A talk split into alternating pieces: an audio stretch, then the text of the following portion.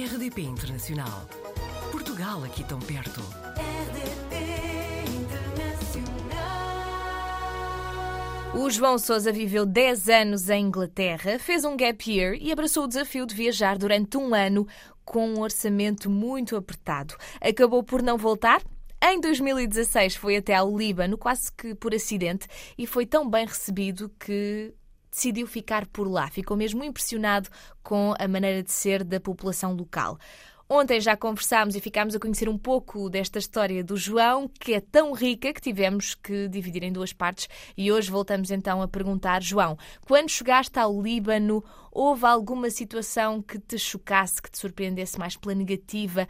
Como é que foi quando chegaste? Tiveste assim algum momento que te tenha impressionado? Uh, nessa altura, não, quer dizer, tive algumas peripécias, obviamente. Uh, é interessante porque no Líbano não há aquela cultura de backpacking e de uma pessoa Uhum. ser mochileira, uh, andar pela estrada fora a boleia. Portanto, é tudo muito estruturado e os libaneses não gostam de, por regra, não gostam de fazer esse tipo de coisas. Eles gostam de ter turismo, tudo muito confortável, tudo muito bem estruturado. Os meus amigos tinham-me informado de uma série de, de sítios onde eu não, não deveria ir, deveria evitar. Mas eu, entretanto, pronto, deixei-me ir e, e fui parar a alguns sítios assim menos recomendáveis. Fui parar um, um, dos bairros mais perigosos no Líbano. É, é, é um sítio onde estão os, os, traficantes de droga todos, uh, os grandes traficantes de droga. Uhum. É um bairro que se chama Ital, que fica perto de Baalbek, na, na parte este do Líbano, já perto da Síria. Pronto, eu estava a fazer couchsurfing com, com, uns, com uns, uns tipos que foram bastante simpáticos, mas eles às tantas di disseram, ah, vamos até Baalbek, eles têm lá o templo romano, eu, ah, ok, ok, vamos lá. Mas primeiro vamos visitar uns amigos. E pronto, quando entramos naquele bairro, são carros blindados, armas por todo lado, droga por todo lado. E eu, eu estava a pensar, okay, pronto, este é um dos sítios que os meus amigos tinham-me dito para não visitar, Uhum. e aqui estamos, não é? Uh, e eles perguntaram, ah, de onde é que tu vens? Ah, venho de Portugal. Ah, Cristiano Ronaldo, não é? Eu depois, é.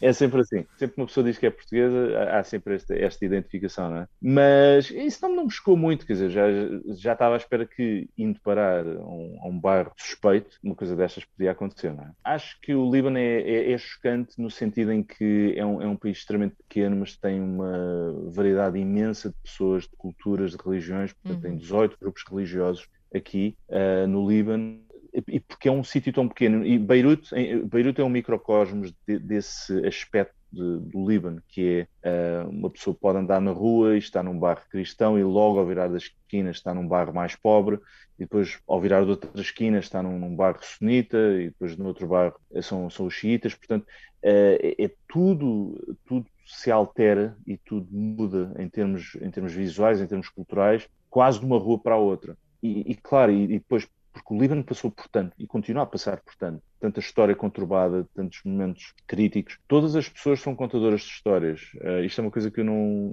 Nós não temos isso em Portugal, por exemplo. Quer dizer, uma, uma, pessoa que tem 18 anos em Portugal, que esteve sempre em Portugal, a não ser que tenha tido, enfim, um, uma vida incrível e muito diferente da média, as pessoas não. Pronto, ok, fui à escola, agora vou entrar para a universidade, é isso. Aqui as pessoas passaram pela guerra civil, pela ocupação síria, Uh, invasão e ocupação israelita, bombardeamentos israelitas, uh, o Daesh esteve cá também, o ISIS, não é? Depois a explosão há dois anos atrás. Há sempre qualquer coisa a acontecer que é bastante marcante e, portanto, todas as pessoas têm histórias bastante, uh, às vezes, bastante dramáticas de, de, vida, independentemente da idade. Podem, pode ser uma, uma pessoa com 70 e tal anos ou uma pessoa com 10 anos e todas vão ter histórias para contar, não é? E, e isso acabou por catalisar um bocado a, a minha sede por uh, documentar histórias, por fotografar pessoas, conhecer melhor os sítios através das pessoas. Uh, e pronto, e, e, depois voltei, uh, passados, acho que foram quatro anos fora, porque eu voltei em 2020. Mas interessante, estive em vários sítios, viver em, viver em Espanha, viver na Eslovénia, Croácia, Geórgia, ter assim uma série de sítios. Porque Já conheceste muitas pessoas, sim. Atualmente sim, sim, só sim. trabalhas como fotógrafo? Uh, sim, fotojornalista. Portanto, Uhum. eu, eu, faço fotografia comercial, uh, isso é o que me ajuda a pagar contas, Uhum. obviamente, e faço também fotojornalismo, que também ajuda a pagar contas. E essa é a minha profissão principal neste momento. Há mais de três anos, mas pronto, intensificou-se desde o momento em que eu aterrei em Beirute. Uh, no dia em que o executivo do Hassan Diab que era o primeiro-ministro na altura, portanto, foi, os ingleses foi appointed, portanto, eles foram nomeados no dia em que eu cheguei. Uh, e eu cheguei numa altura em que a revolução uh, libanesa, que tinha tido início no dia 17 de outubro de 2019, reacendeu-se, portanto, as pessoas estavam a voltar às ruas, em protestos, e eu lembro que estava em casa dos amigos meus, era só para estar aqui durante duas ou três semanas de férias e depois voltar para a Geórgia, que era onde eu estava a viver. E, entretanto, fui contactado pela, por um jornal local, L'Orient Le Jour, e, eu disse, ah, estás em Beirute, olha, vem aqui ao teu escritório que nós, nós queremos ter uma conversa contigo. E eles tinham-me descoberto através da minha, da minha, página pessoal, eu nem sequer fazia ideia que eles existiam, não é? E eles estavam à procura de, de fotografias específicas de Beirute, encontraram a minha página e depois quiseram publicar as minhas fotos. E depois quando eu vi cá, eles disseram, olha, vem até ao escritório. E eu pensava que era só para dizer olá, pronto, mas eles disseram, uh, não, estamos à procura de um fotógrafo, fotojornalista, para a redação, uh, queres trabalhar connosco? E eu disse, ok, porque não? Uh, vou estar aqui durante duas, três semanas, faço assim uns artigos, uns ensaios fotográficos e pronto. E fui logo para a rua, fui logo tirar fotografias da Revolução. E eu gostei tanto da experiência e pensei, olha, porquê é que eu não fico cá? Há tanto para documentar e há tanto trabalho para fazer. E decidi ficar mais uns tempos eh, no, no Líbano. Entretanto, a pandemia apareceu, eu fiquei retido no Líbano, portanto, mesmo que quisesse ir, não podia, porque o aeroporto estava fechado. Portanto, era suposto serem, serem 15 dias, 15 dias passaram para 5 meses, acho uhum.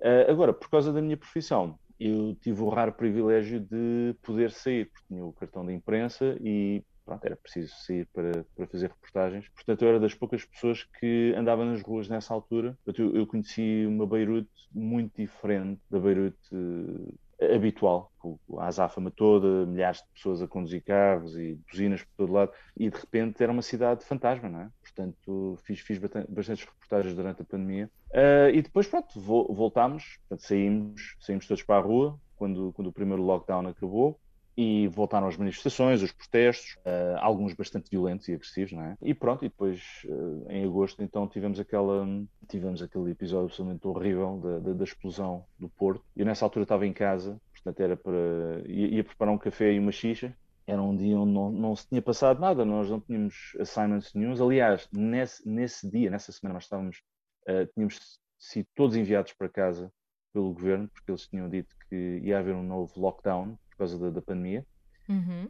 E nessa altura estava em casa e a minha casa estava a um quilómetro e meio do Porto e eu senti o primeiro estrondo. Uh, eu pensei, isto não é normal, este, este, este, barulho, não só o ruído, mas também o, o, o tremor que nós, nós eh, tivemos, não é? E, e passados cerca de 45 segundos, menos de um minuto, vem a segunda onda e, pá, e foi destruição total à nossa volta.